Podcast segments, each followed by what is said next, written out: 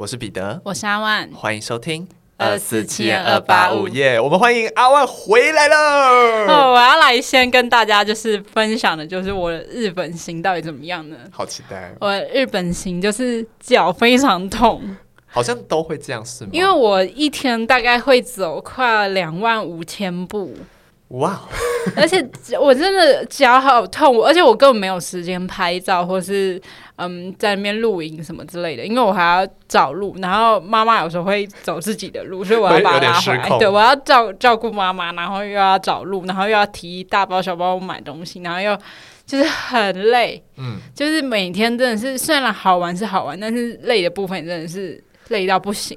我每天就是回到饭店，我晚上半夜睡觉脚都发炎。哦，很肿胀就对，然后很热很烫这样子，每天哦，连续四天都这样，然后早上起来，可是因为我也没吃宵夜，我不知道为什么我的脸那么肿，就每天都水肿。睡太少吗？我不知道，我每天水肿都很严重，嗯，然后全身都很痛，全身都痛到不行。怎么感觉没有放松到啊？对，然后因为我的行程就是比较赶，因为我去的天数就大概实际上待可能就四天，所以我就很想去多一点地方，然后就排的比较满。嗯，然后又中间又遇到下大雨，然后又要提东西，就很累，好好可怕哦。对，然后又要淋雨什么的，然后又到了晚上温差又很大。嗯，对吧？虽然买到很多东西，还有迪士尼我都玩的很开心，但是过程真的是。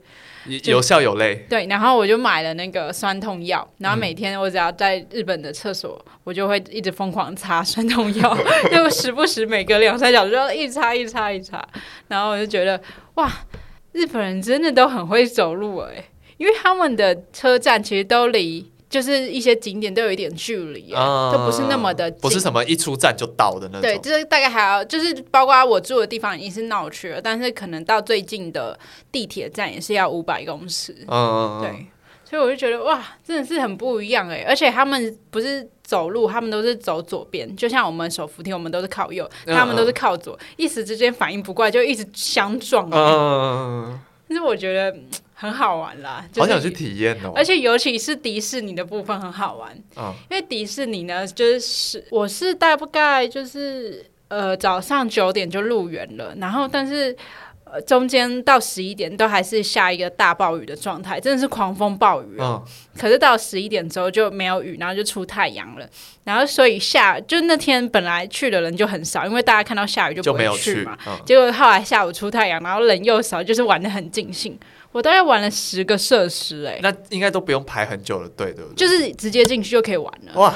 太爽了！然后连美女与野兽我都直接买好快速通关，都完全不用排那个美那个队伍，我就直接进去就排，然后就直接，然后游行我也站在最前面，因为跟我都没有什么人，对，没有什么人，然后餐厅也都没有人，我就超级顺利吃到吃到饭，好爽哦！对，然后还有跟大家分享，就是我觉得除了迪士尼很很好玩之外呢，就是还有一家我很推的那个。之前应该是百灵果吧，嗯，也有推荐过这家餐厅，嗯，就是那个涩谷的碗肉汉米，对，它是呃日文汉字啊，嗯、对，它就是汉堡肉跟。饭的意思.对，它主食就是汉堡肉跟一碗白饭，就是很简单的东西，嗯、然后配一颗生鸡蛋，然后它就会烤好，然后放到你前面的网子上面，然后你就可以吃，直接吃到最原味，然后可以加一些你喜欢的粉啊，然后换味道这样子。虽然很简单，但它真的很好吃，我真的觉得很好吃。吃过最好吃的是不是？你说我这几天下来对吗？就是算排名前没有前第一有第二这样子，就是蛮。值得尝鲜的啦，价位会很高吗？大概是三百多块，那就还好哎，就一个定时的价位哦，好吸引人哦。对，而且重点是他就在你面前打那些汉堡排，你会觉得很有食欲。嗯嗯嗯。而且我是早上八点半就去排预约券了，然后吃晚上还要排预约。对，我早上八点半去排，他九点开始发，到了晚上我还已经坐到最后一轮位置，哎，我还不是就就是最前面的晚餐位。真的不错，蛮好吃的，好想去。对啊，就是去会觉得很新鲜啦，就所以觉得真的是跟台湾有蛮多不一样的地方。嗯，虽然长，我觉得貌貌似就是看起来风景有点像，嗯，但是实际去看会发现完全不一样。那因为我听就是有去日本的人都说，日本的空气会有一种日本的。空气的味道，你会有这种感觉？哦，跟大家讲一件非常之神奇的事，嗯，这一定跟日本的空气有关。是我本人呢，就是非常会长痘痘的，嗯，就是那种大颗的囊肿痘。但是自从到日本之后呢，我一颗痘痘都没有长。即使我每天疯狂吃奶制品、蛋糕、嗯、拿铁什么的，但我一颗痘痘都没有长。然后皮肤每天洗完澡都是滑的。哇，超级超级开心！该移民了吧？而且重点是从我日本到就是到现在回来台湾，已经大概两个礼拜了，也没长任何一颗痘痘。这是日本的那个神奇的力量。对，日本的空气就是一个皮肤药，就是一个痘痘药。所以这边推荐任何有皮肤问题的，我麻烦移驾去日本。真的，真的超级神奇！因为我那天第一天我吃了千层蛋糕之后，我就告诉自己一定完蛋了。这一定回去长个两三颗，嗯，我已经准备好，我连痘痘药都有带，结果完全没有长，然后皮肤滑的跟什么一样。那你算很特别，因为我有听说，就是日本的空气比较干，然后很多人去了，反而原本不长痘痘的人去了，反而开始长痘痘。真的假的？但对我来说，因为我本人是一个大干肌，耶。啊。我本人是一个超级干的，还是是刚好现在的气温也不到那么干的状态。可是日本那时候其实蛮冷，它晚上有到九度，哎、啊，就风很大。那真是天之骄子。对啊，我完全没有，而且我是到台湾哦，回到台湾两三天之后，台湾不也风很大嘛？嗯，就我被吹到脱皮，哎，哦，反而在台湾。对啊，日本的风真的是，还是是用了哪一款保养品吗？没有哎，都跟之前一样哎、哦，好吧。想说如果有的话，我们这边就欢迎他置入。嗯、但是买了很多鞋子、包包跟。你这次买最大宗的是什么品类啊？彩妆品。你你要说花钱花最多的可能是鞋子吧，因为那边有一些东京限定的鞋子。嗯对嗯，嗯。但第二个可能就是彩妆了。对，反而没有买什么衣服，衣服只买了一件而已。哇。好克制啊！对，因为其实时间也很赶，没有时间让你那边试穿、慢慢挑这样子。嗯、然后中间去涩谷那天又下雨，我就只有在一栋百货公司逛比较久而已。那妈妈开心吗？妈妈很开心啊！哦，在这里跟大家分享一个迪士尼的小插曲。对，啊，分享完这个，这这我真的是觉得很好笑。就是呢，我那天去迪士尼吃午餐的时候，然后那个。午餐里面有附一个小沙拉，那沙拉里面有一颗小番茄。那这个小番茄的块头比较大，是我见过最大的小番茄，已经逼近真的番茄了，是不是？就是它，就是比一般人强壮一些。OK OK。然后我就吃，我就吃那个小番茄，结果我没咬好，然后那个汁就喷到我的母亲的脸上。然后我的母亲这时候还不知道我喷到她，她就看了一眼屋顶，说：“屋顶怎么漏水？” 然后我这时候我的我已经狂笑不止了，我已经停不下来，一直笑。然后我妈就想说很奇怪，我干嘛在那边笑，怎么那么夸张？然后一一摸她的脸，一堆番茄子，好孝顺哦！天哪！对啊，那我现在想想说啊，做了这个行为我也真是够了，因为前几天妈妈一直在失控中，你算是扳回一城了。嗯，但是我都要忍下，我没有完全跟我没有跟我妈妈吵架。就是开心出去，和平开心的回来。对对，就是就是开开心心，就是完全，我就一直在我心中写了八万次冷冷冷 冷下来。那我真的有时候我真的气到就是快不行，我就先先深呼吸，然后先把自己的耳朵关起来。讲明明他在讲话，我就有听到，但我告诉我自己我听不到。跟长辈出去的心法就是这样。真的，我真的就是关起我的耳朵，然后。叹气，长吸一口气，好，没事。那下次还要跟妈妈出国吗？会啦，还是会带妈妈。OK OK，那我们就实现了，就是去之前的那个承诺，就是我们最后还是会出去，还是会出去。嗯真的听起来非常的好玩，连我都想去了。真的蛮好玩的啦，真的就是，尤其迪士尼那天看到游行的时候，我就快哭了。好了，等我存够钱再去呗。啊，下次我们可以一起去了。好。那就是呃，当阿万在日本玩的很快乐的时候呢，我就在台湾认真努力的打工。就是今天想跟大家分享，其实没有什么特定的事件，只是想跟大家分享一个感叹，就是最近我又真的觉得体力真的大不如前呢。就是怎么回事啊？就是因为我其实呃，从四月中以后，就是。开始去咖啡厅上班嘛，就是前几集有跟大家提过。开始去咖啡厅上班之后，一直到五月到我们今天录音为止，我的行程排的非常的满。然后我有感受到，因为就是打断你，但是因为我感明显的感受到，是因为你回讯息的那个热度变得很低。对，我回讯息的频率变得很少，嗯，就是因为我整个五月有五支片要拍，然后但但因为每支、哦、每支片都是可能两天这样，可是有两支片在外县市，然后有三支片在台北这样，因为。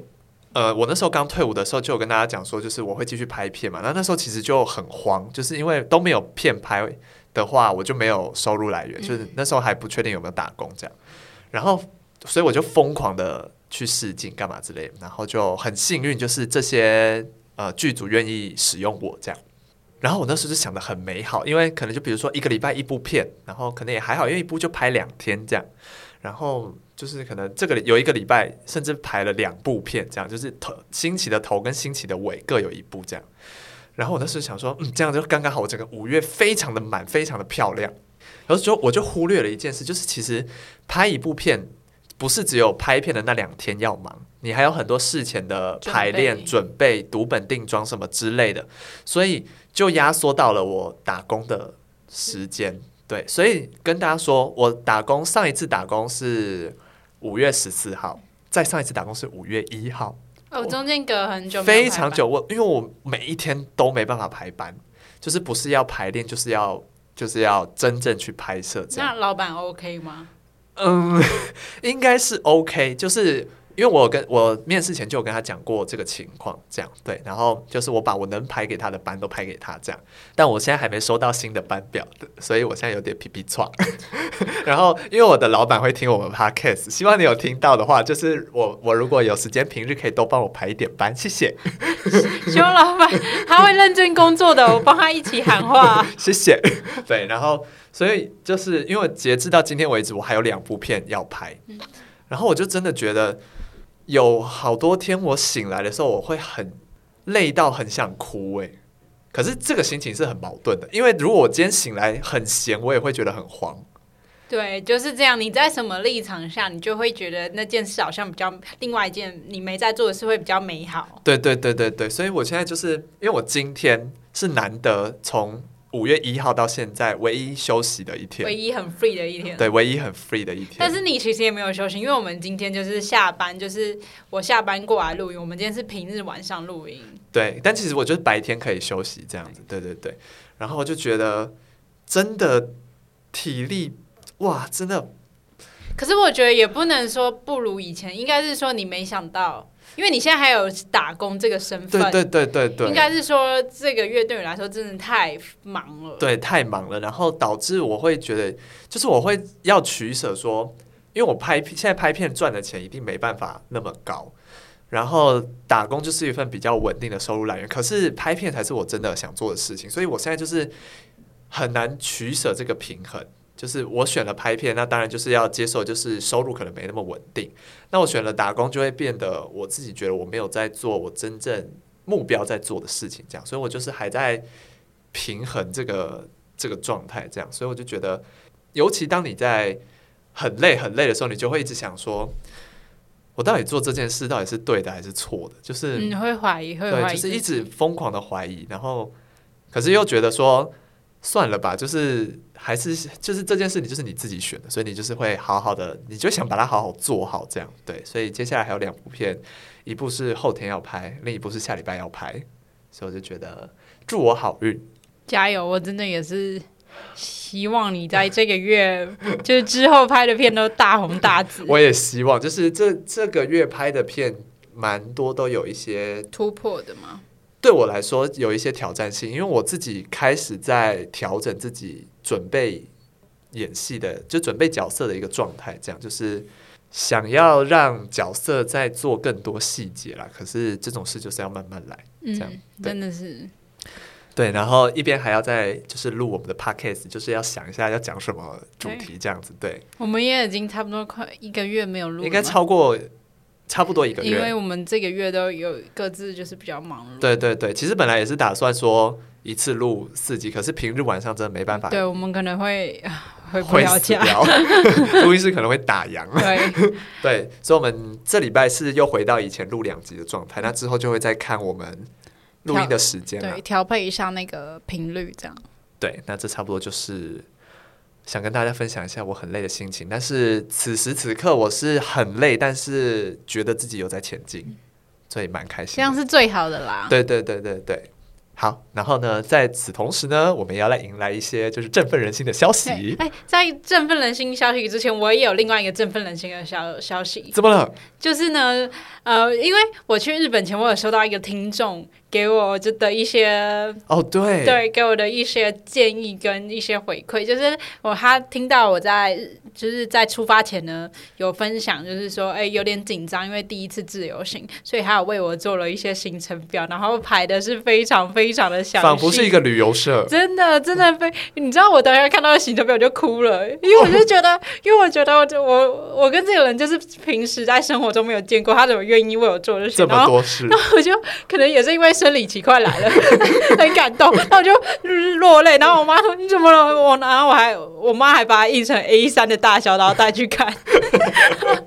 所以我们想，我们要谢谢这位听众，谢谢燕子，谢谢，谢谢你，让阿万这一趟日本行非常的开心。对，真的有帮助到我，我找出口的时候都很顺利，就是看那个路线都没遇到什么问题，我真的完全没有在地铁站迷路。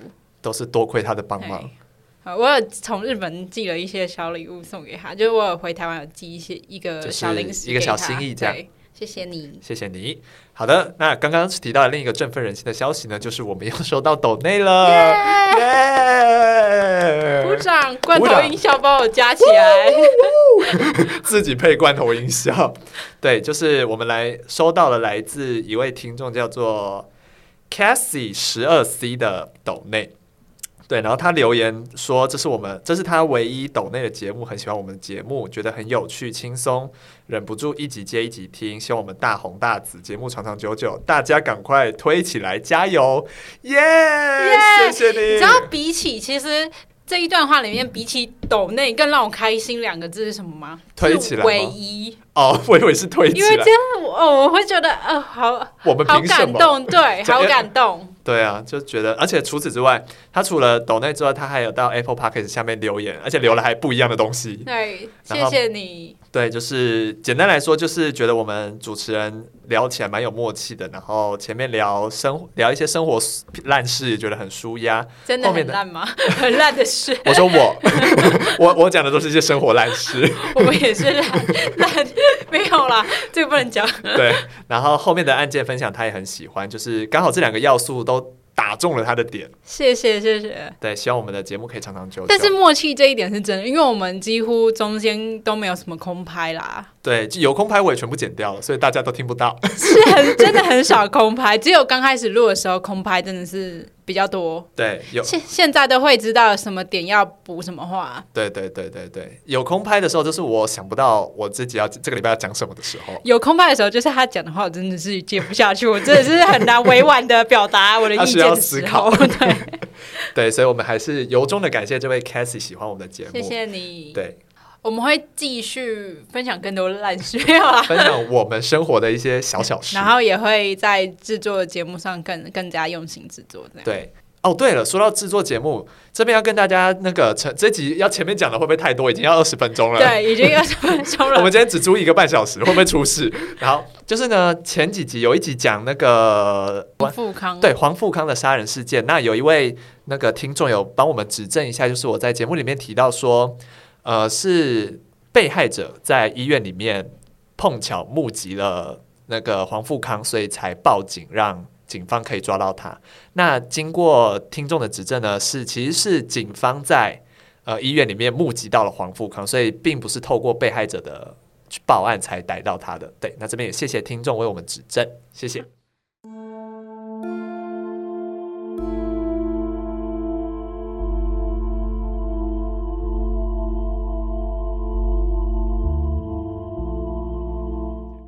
那我们接下来就进入今天的案件。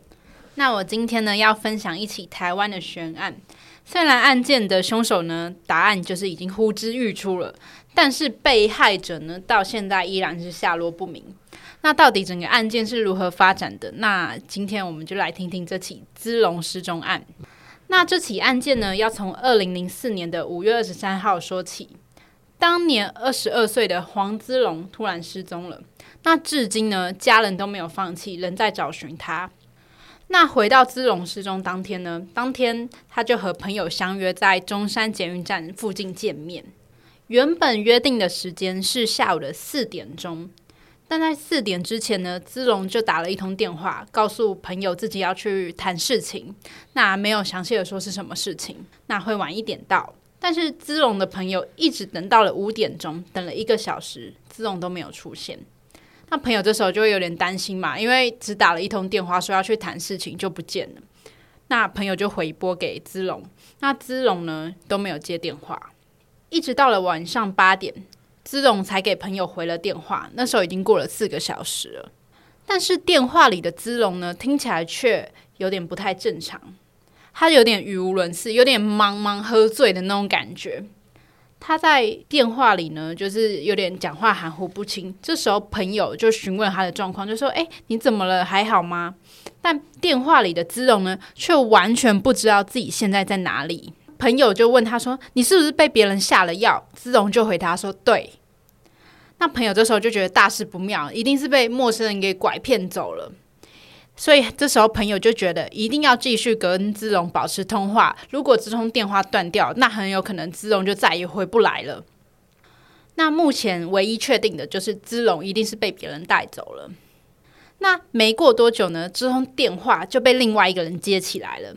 电话那头的男生就说他在捷运站看到姿龙就是昏昏沉沉的倒在路边，那好像喝醉了，所以他就好心的照顾姿龙。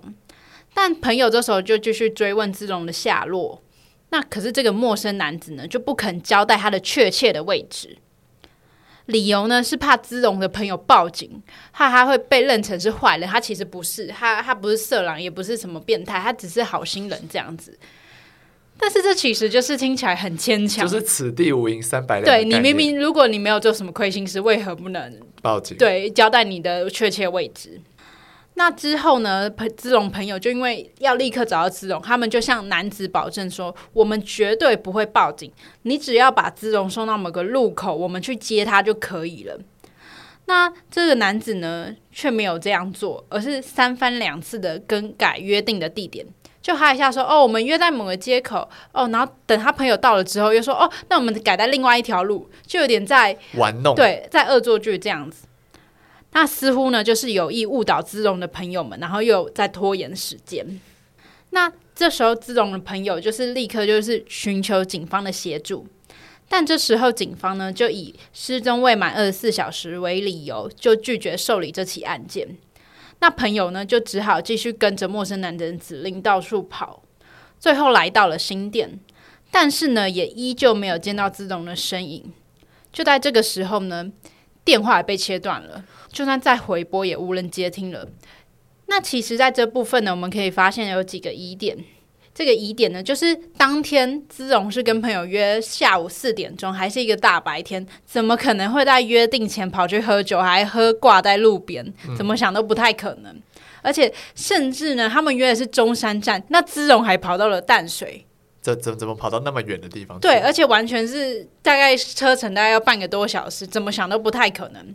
而且呢，资龙很有可能是在被下药之后呢，找到机会回电给朋友的，就是他保持最后一丝的意识，然后去做了这件事。嗯、但是呢，就在通话过程中被这男子发现。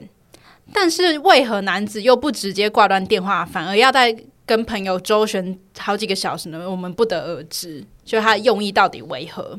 那这名男子呢，到底和姿龙是什么关系？又到底是怎么认识的？那我们就继续说下去。OK，接着就让我们回到案发当天。事情发生之后呢，其实姿荣的家人也立刻报警，但是也没有在第一时间得到警方的重视。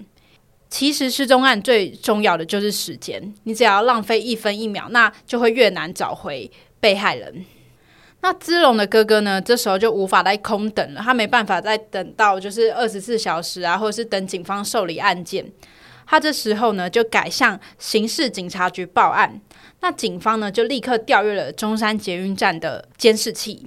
那也在监视器中呢，发现了姿龙的身影。就当天，姿龙的确是有到中山捷运站的。那画面中的姿龙呢，原本是一个人在等着朋友。那随后呢，就有一名陌生男子前来向他搭话。那这名男子呢，从影像来看是有一点年纪的，穿着 Polo 衫以及西装裤。画面中的姿龙呢，其实一开始呃脸上是带着比较紧张的情绪，因为毕竟有点像是被搭讪的感觉，都马会有点警戒心。那男子呢就不死心，就继续向姿龙搭话。那姿龙最后呢，就有点像是被说服了。他就跟着男子一起走出了画面外，然后两个人就聊着天，然后一起走了。那听到这里呢，大家可能心里会想说：啊，男子是来打伞，还是男子是哦来推销的？可能会有对他有各种解读，对想象。那接下来呢，我们就来揭晓他的真实身份。就在姿龙失踪的同段时间里呢，有名女子也来到了警局报案。这名女子呢，说自己在街上遇到了星探。那被邀请去拍摄饮料广告，但是呢，饮料里却被下了药，然后女子呢也随后就失去意识，醒来的时候已经被丢在山上了，而且身体也有被性侵的痕迹。那这样的一个案件呢，就让警方怀疑说，哎，听起来跟姿容的案件是有些雷同的哦，就是会不会证明神秘男人也是一个星探？那随后呢，警方就把这个监视器画面提供给刚刚报案的女子指认，结果没想到女子一眼就认出这就是那天早上她的星探，这么巧，所以她这已经是可能很多次犯案了，嗯，不是她第一次作案。而在当时的年代呢，其实这个社群媒体并没有像现在一样兴盛，很多你听过的大明星呢，都是在路上被星探挖掘的，嗯，没错。那很多不怀好意的人呢，就会打着星探的名号，然后诱骗年轻的落单女性。那这些骗子呢，都看准了每个人可能心里都有一个明星梦，那他就会利用动听的话术，就是慢慢引诱被害者上钩。那经过警方调查后呢，就发现到这个星探之狼呢，曾经诱骗多名女性，让他们喝下加了 FM2 的饮料。那 FM2 也是我们俗称的性侵丸。就是呃迷奸丸这样子。那这名星探之狼呢，他的真实身份他叫做胡永强。那他一贯的手法呢，不是我们所想的那么简单，就是把药加到饮料里面而已。他是会自制饮料杯，他会把 FM2 涂在饮料的杯口上，让你觉得它是一个全新的饮料。他不会直接要打开加进去，他不会做这些看起来很简单的小伎俩。哦，他心思非常缜密，只能说很厉害。对。那借此呢，就增加了他犯案成功的几率。那这个胡永强呢，他每次犯案都会把被害人带到他三芝的透天别墅里面进行性侵。嗯，所以为什么还会讲到淡水？因为三芝离淡水很近，它其实是有点就是地缘关系，对，它有点地缘关系存在的。那他之后呢，就会把这些。受害女性丢到偏僻的山区，就直接乱随便对随便放下这样子，也不管他们的死活，非常可恶。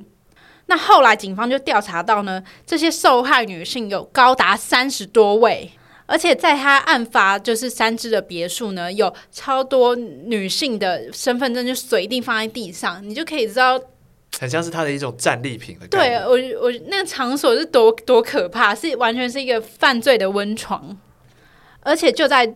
一个月之后呢，胡永强就自己露出了马脚，让警方顺利的找到他。那他落网当年呢是四十一岁，那他从十五岁起他就犯下了第一起的性侵案，而且甚至连十一岁的女童都曾经遭到他的毒手，非常变态。而且有狱友说他的性欲就是非常的强，嗯，而且因为他。犯下性侵罪是在狱中，就是大家觉得最不可、uh, 最不可赦的，所以还有在狱中被霸凌这样子。但是呢，这些都痛苦的回忆都没有让他悔改。在二十多年间呢，他都不断的犯案，那受害者就不断增加。那每次都是关了又在假释出狱，关了又在假释出狱。但是呢，到最后他都还是能够成功交保。而且呢，胡永强每次犯案后，他都会拿走被害者的一百块钱，因为他认为这样他就不会被抓到了。他等于他觉得这是一个买卖行为。哦哦，对，哦，有有这种做法。他他他就是有一种仪式感，他的仪式就是我要拿走你一百块，这样我就一定不会被警察抓到。那可能很多次都有被他侥幸逃过，所以他才会一直相信哦哦有成功过，对他才会一直相信这个方法。哦。那可以从这里看得出来，胡永强侥幸又卑鄙的性格。当胡永强被带到警局问讯的时候，他也依然不老实。他说他自己在性侵完姿龙之后呢，就把他丢在了新店捷运站的路边，就离开了。那警方呢，就调阅了资龙手机最后的讯号位置，发现其实是停留在新店的中安大桥附近的，距离捷运站其实还有大概七公里的距离，非常远。其实很远，所以他根本就没有说实话，他就一直想要逃过这些牢狱之灾。那最后呢，因为胡永强一直不肯交代嘛，就是一直含糊其辞，所以警方就拘留他了一个晚上，所以他有一晚是在拘留所度过的。那在隔天呢，胡永强就在拘留所用内裤捆绑上吊自杀了。他把内裤撕成一条一条的，然后绑在自自己的脖子上，就这样过世了。那其实呢，拘留所都有看守人员的，所以大家很想不透，说：诶，怎么会让胡永强就是在你面前自杀这样子？那当天的值班人员呢，就解释，因为自己太累，就不小心打了瞌睡。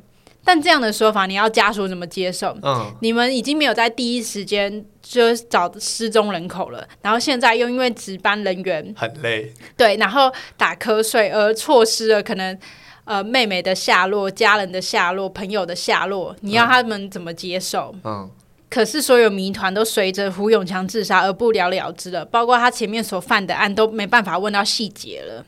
他最难过的，除了姿龙的朋友跟家人以外，还有姿龙的哥哥。这二十年来呢，他都没有放弃找寻姿龙。他找遍了新店的各个角落，每一个大大小小能想得到的巷子，他都一个一个去看过了，已经地毯式的搜索，但是都依然没有发现任何线索。而且还有求助过大大小小的庙宇，但现在依然是下落不明。他也曾经在就是人来人往的府中捷运站附近刊登过广告，就是超大型的看板这样子来寻找他的妹妹，但是依旧也是乏人问津。直到现在呢，他都期盼有一天还能等到妹妹的回来。就像我们常说的，活要见人，死要见尸。到现在，他们还是依然想知道姿龙到底去了哪里。嗯，那最后呢，案件其实差不多就是到这边结束了。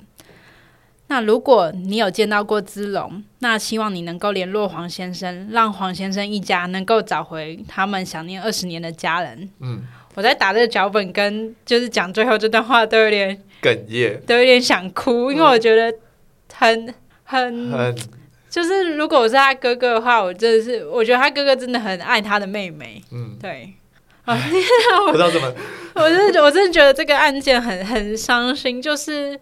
我觉得，因为资龙还这么年轻，然后我觉得他很无辜。嗯、就我觉得每个被害者都是很无辜，但我觉得，然后加害者居然这么简单的就逃离开这一切。对，而且我觉得他利用就是大家对明星有一个新梦，然后而做这样的事，然后有那么多的受害者，我真的觉得非常可恶。嗯嗯嗯，我真的觉得那些女性真的很很可怜，因为他把他们就是。就是性侵完之后还丢到山区，我会觉得很、就是、会是一辈子很痛苦的回忆。嗯，天哪，我感觉我要落泪。嗯，我因为我边打的时候，其实我有看到，就是嗯，志荣的哥哥就是有接受采访什么的，我就觉得他真的很拼命，感觉这一生都在为了找他妹妹而努力，这样子。嗯、即使他已经过二十年过去，他还是其实希望已经很小很小。对，真的真的是完全一点点踪影都找不到，连他衣服什么都真的是整个人凭空消失了。嗯嗯，对，所以我真的很希望如果。就是有机会的话，可以看到这起案件的一些线索。嗯嗯嗯，就是如果真的有人看过姿荣的话，就是因为我我们也会放姿荣的照片，这样、嗯、如果有人看到他的话，拜托你要联络黄先生。对，谢谢你。真的希望结尾 对吧？真的希望他可以找回他最心爱的妹妹。嗯、我们祝祝福所有还在找寻失联的亲朋好友、家人们的这些人。都可以有机会找到他们。对，好，那这差不多就是今天的节目了。我是彼得，我是阿万，我们下次见，拜拜。拜拜。